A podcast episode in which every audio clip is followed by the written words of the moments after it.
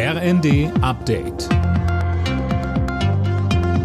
Stündlich neu. Auf den Punkt informiert.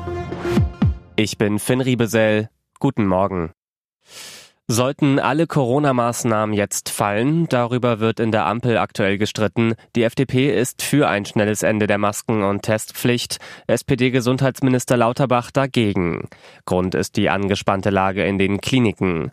Auch der Intensivmediziner Uwe Janssens warnte im ZDF vor zu schnellen Lockerungen. Wir haben neun Millionen Atemwegserkrankte in deutschen Praxen und in Kliniken gehabt in der letzten Woche allein. Eine erhebliche Last für das Gesundheitswesen.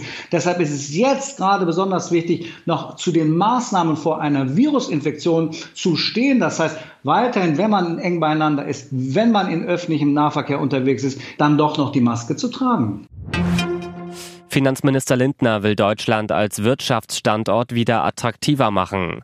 Wie die FAZ schreibt, hat er ein Wachstumspaket erarbeiten lassen. Sönke Röhling, was ist da alles geplant? Na, da geht es vor allem darum, die Steuerlast zu senken, damit Firmen hier wieder wettbewerbsfähig werden und keine Arbeitsplätze ins Ausland verlagern. Deshalb will Lindner zum Beispiel die Einkommens- und Körperschaftssteuer senken.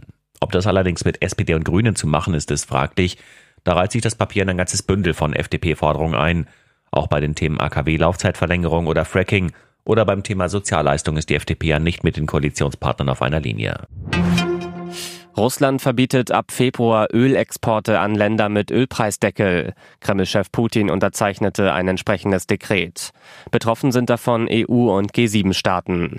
Seit Anfang Dezember gilt der Preisdeckel von 60 Dollar auf russische Öltransporte über den Seeweg.